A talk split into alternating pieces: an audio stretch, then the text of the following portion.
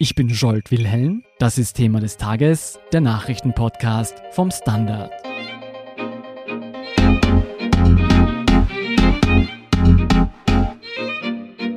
Die neue Mobilfunkgeneration 5G ist derzeit in aller Munde. Die Industrie verspricht vielfach schnelleres Internet für unterwegs und auch komplett neue Anwendungsbereiche. Gleichzeitig steht 5G im Zentrum des chinesisch-amerikanischen Handelskriegs und die NATO warnt vor einem Einfallstor für Spionage. Nicht zuletzt schüren gesundheitliche Bedenken alte Ängste von neuer Mobilfunkstrahlung. Was es mit 5G wirklich auf sich hat, erklären die Webstandard-Redakteure Andreas Proschowski, Markus Sulzbacher und Georg Pichler. Andreas, kurz gesagt, was versteht man unter 5G? Unter 5G versteht man die nächste Mobilfunkgeneration. Genau genommen ist es der Nachfolger von 4G und das hat bei uns meistens LTE geheißen. Welche Möglichkeiten soll diese neue Mobilfunkgeneration denn bieten? Ja, glaubt man den Herstellern, dann gibt es da eine richtige Revolution an neuen Features. In Wirklichkeit für die Nutzer ist es eher so eine Art nächste Generation von LTE. Ein bisschen flotter, geringere Latenzen. Das heißt, dass irgendwie die ganzen Services im Internet schneller reagieren. Das ist interessant für Spielestreaming zum Beispiel oder auch für die Industrie, für interne Einsätze. Für welche speziellen Anwendungsbereiche ist es denn interessant, außer die bekannten Sachen? Also ganz ehrlich, die Industrie spricht da von autonomen Autos, damit hat es meistens nichts zu tun, weil autonome Autos sollen autonom fahren. Sonst muss man das erst einmal sehen, was da rauskommt in Wirklichkeit. Also das ist alles relativ vage noch, was hier versprochen wird. Also in Summe geht es einfach um schnelleres Videostreaming, Gaming und die bekannten Sachen, die man jetzt eigentlich schon mit 4G auch machen könnte. Im Moment sind das die Hauptanwendungen eigentlich, ja. In der Werbung habe ich jetzt schon die ersten 5G-Handys gesehen. Heißt das, ich kann dieses neue Mobilfunknetz schon überall nutzen? Also überall wäre ein sehr gedehnter Begriff. Also wenn man unterm richtigen Mobilfunkmasten wohnt, dann kann man das sicherlich machen. Diese sind aber sehr, sehr dünn gestreut in Österreich. Bisher gibt es nur eine marginale Abdeckung. Es hat eigentlich jeder Anbieter ein paar Masten stehen. Wenn man ganz ehrlich ist, ist das derzeit nicht viel mehr als ein glorifizierter Testbetrieb. Das heißt, ich sollte als Konsument noch nicht auf den 5G-Zug aufspringen. Naja, im Moment, wenn man nicht gerade unbedingt Geld zum Verbrennen hat, würde ich es jetzt nicht anraten. Immerhin, diese Geräte kosten sehr viel Geld, sind deutlich teurer als normale Smartphones. Sie sind technisch auch noch relativ unausgereift. Das heißt, es gibt eine große Hitzeentwicklung und einen deutlich höheren Akkuverbrauch. Und das ist jetzt auch nicht unbedingt groß überraschend. Das war bei LTE oder bei 3G, also UMTS, davor auch nicht anders. Was überbleibt, ist ein teures Handy, das eine vielleicht kurze Akkulaufzeit hat und das man kaum richtig einsetzen kann. Ja, und vor allem kommt dazu auch noch ein teures Handy, das derzeit noch nicht alle Frequenzen unterstützt, die 5G einmal abdecken wird. Das heißt, in ein paar Jahren müsste man dann sowieso erst recht wieder ein neues anschaffen. Kannst du das vielleicht ein bisschen genauer erklären? Was hält denn die 5G-Verbreitung aktuell noch zurück? Ja, der größte Faktor ist derzeit, dass eigentlich nur ein sehr geringer Frequenzbereich vergeben worden ist. Das ist dieser bei 3,6 Gigahertz. Das ist eigentlich sehr ähnlich zur LTE. Dementsprechend gibt es auch nicht sonderliche Unterschiede. Das ist eine Art schnelleres LTE eben.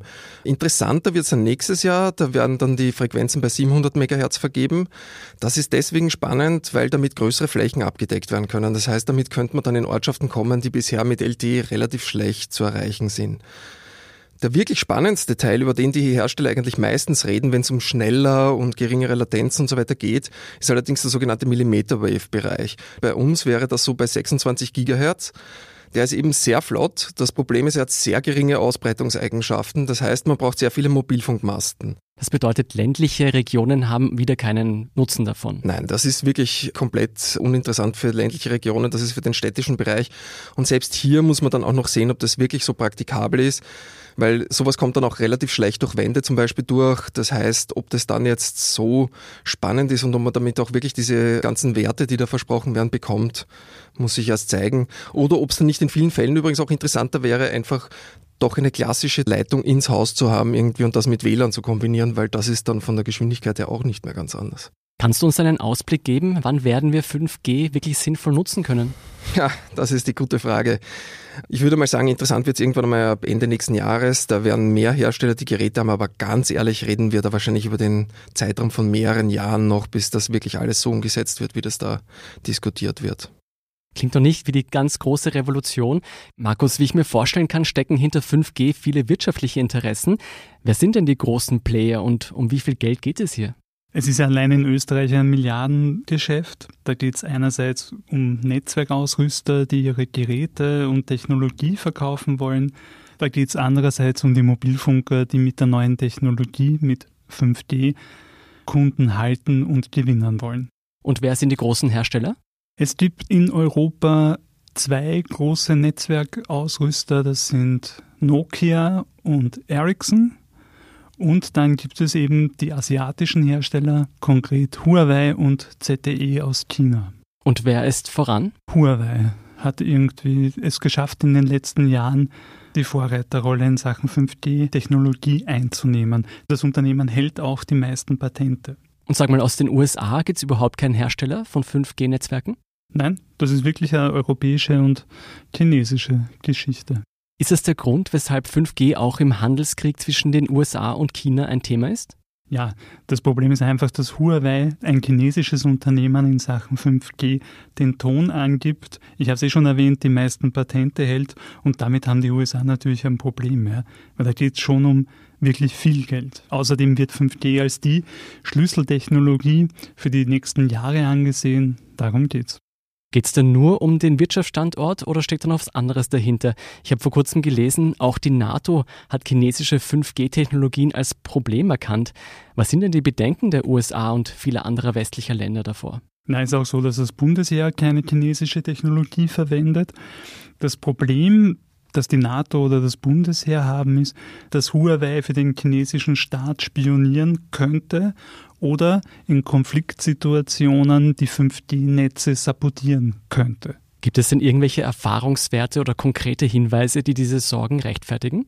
Nein, bis jetzt wurden keine derartigen Beweise auf den Tisch gelegt. Es gibt aber klar eine Zusammenarbeit zwischen Huawei und der Führung in Peking. Das ist keine Frage. Was ist denn die Konsequenz aus diesem Handelsstreit und diesen Spionagebedenken? Bauen jetzt alle Länder selbst ihre 5G-Infrastruktur auf? Geht das überhaupt? Nein, es ist nur sehr schwer möglich. Egal ob Nokia oder Ericsson ein 5G-Netz aufbaut, Huawei ist quasi mit den Patenten an Bord. Und außerdem werden ziemlich viel Ausrüstungsgegenstände für Handymasten in China gefertigt. Ja, dazu kommen auch noch Prozessoren und Software. Jetzt angenommen, die EU stellt es trotzdem auf die Beine, ein komplett eigens errichtetes 5G-Netz zu haben. Ist es eine Garantie, dass wir von Geheimdiensten aus anderen Ländern, jetzt egal welche Länder, aber auch China, nicht abgehört werden können? Nein, ist keine Garantie. Wir wissen ja jetzt schon, dass zum Beispiel der deutsche BND in Österreich massenhaft Personen, Firmen und Behörden überwacht. Oder seit Edward Snowden wissen wir, dass die US-amerikanische NSA das Handy der deutschen Kanzlerin überwacht. Es ist technologisch möglich, auch über 5G Handys, Gespräche und Kommunikation abzuhören und ich würde davon ausgehen, dass das auch passieren wird. Hast du das Gefühl, dass diese politischen Bedenken den wirtschaftlichen Interessen vorgeschoben werden, als Ausrede dafür genutzt werden? Die Ablehnung von Huawei wird ja massiv von Donald Trump getragen. Den kann doch niemand einschätzen. Georg, diese wirtschaftspolitischen Bedenken sind die eine Sache. Eine ganz andere Angst vor 5G kommt von Seiten mancher Konsumenten, die sich vor der Mobilfunkstrahlung fürchten. Worum genau geht es da? Es geht einerseits natürlich um Bedenken, die möglicherweise berechtigt sind. Da äußert sich zum Beispiel die Ärztekammer ganz gerne dazu. Andererseits kursieren aber auch eine Menge von Verschwörungstheorien, die reichen von Totalüberwachung über Bevölkerungsreduktion bis hin zur Gedankenkontrolle. Und da gibt's dann auch ganze Dokumentationen auf YouTube mit Namen wie das Ausrottungsereignis oder Fake News über irgendwelche toten Vögel in Den Haag bei einem 5G-Test. Das klingt wirklich wild. Was sagen denn die Experten? Gibt es tatsächlich zum Beispiel eine größere Strahlenbelastung als bei anderen Mobilfunktechnologien? Die Branche selbst sagt, dass die Belastung zumindest nicht zunehmen wird. Es wird mehr Sender geben, das heißt aber nicht automatisch, dass die Strahlenbelastung zunimmt. Im urbanen Bereich wird bei 5G vor allem auf kleinere Sender gesetzt, die einen kleineren Bereich abdecken und deswegen auch mit geringerer Leistung operieren. Es wird auch gern ein Vergleich gezogen auf andere Funktechnologien, zum Beispiel auf Radio- und Fernsehtürmen. In Österreich ist es so, dass ein starker Mobilfunksender vielleicht im Bereich von ungefähr 250 Watt operiert und Radio- und TV-Funkstationen operieren gerne auch mal im Kilowattbereich, also tausende Watt. Also viel stärker als diese Mobilfunkmasten. Die sind, was die Leistung betrifft, definitiv stärker als Mobilfunkmasten. Und können wir Gedankenkontrolle-Experimente ausschließen? Also, sofern wir nicht von irgendwelchen neuen Entwicklungen aus der Area 51 erfahren, würde ich das ausschließen. Das ist beruhigend. Was sagen denn die Ärzte? Gibt es irgendwelche Bedenken, die man trotzdem wissen sollte? Die Ärztekammer sagt nicht per se, dass die Mobilfunkstrahlung uns alle töten wird. ähm, aber sie pocht auf mehr Forschung, zum Beispiel bezüglich der Risiken für Anwohner im Nahbereich von 5G-Antennen oder auch im Bereich der sogenannten Millimeterwellen.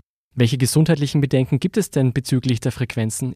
Da sollten wir die Frequenzen ein wenig unterscheiden. Das Spektrum, das wir heute nutzen und das auch bei 5G zum Einsatz kommen wird, liegt zwischen 700 MHz und 3 GHz.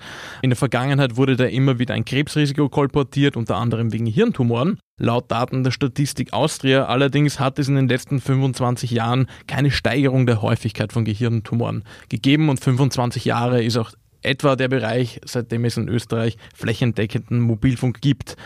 Die Ärztekammer sagt allerdings, dass die Latenzzeiten für manche Krebsarten mehrere Jahrzehnte beträgt und man daher noch kein abschließendes Urteil fällen kann. So, und dann gibt es die Millimeterwellen. Da geht es um den Bereich ab ca. 30 Gigahertz. Und die kommen bei 5G zum Einsatz? Die kommen bei 5G zum Einsatz, allerdings nur in sehr, sehr spezifischen Fällen, weil 30 Gigahertz heißt auch, dass die Reichweite sehr, sehr klein ist. Hier gibt es den Verdacht, dass es zu Schädigungen von Haut- und Augenoberfläche kommen könnte und die Forschungslage ist hier auch wesentlich dünner als zu den Frequenzen, die schon lange verwendet werden. Im Moment ist allerdings dieses Spektrum der Millimeterwellen in Österreich noch kein Thema. Also es gibt eine Versteigerung von Frequenzen, auch im nächsten Jahr, da sind die noch nicht drinnen, diese Bereiche. Aber heißt das unterm Strich, dass ich mir in Zukunft einen Aluhut aufsetzen werden muss? Wenn du einen Aluhut für modisch angebracht hältst, dann kannst du das machen. Darüber hinaus sehe ich allerdings wenig Notwendigkeit. Als latenten Hypochonder beruhigt mich das ein bisschen zumindest, aber als Konsument sollte man sich offenbar ja sowieso noch ein paar Jahre Zeit lassen, bevor man auf den 5G-Zug aufspringt. Vielen Dank, Andreas Proschowski, Markus Sulzbacher und Georg Pichler, für diesen Einblick. Wir sind gleich zurück.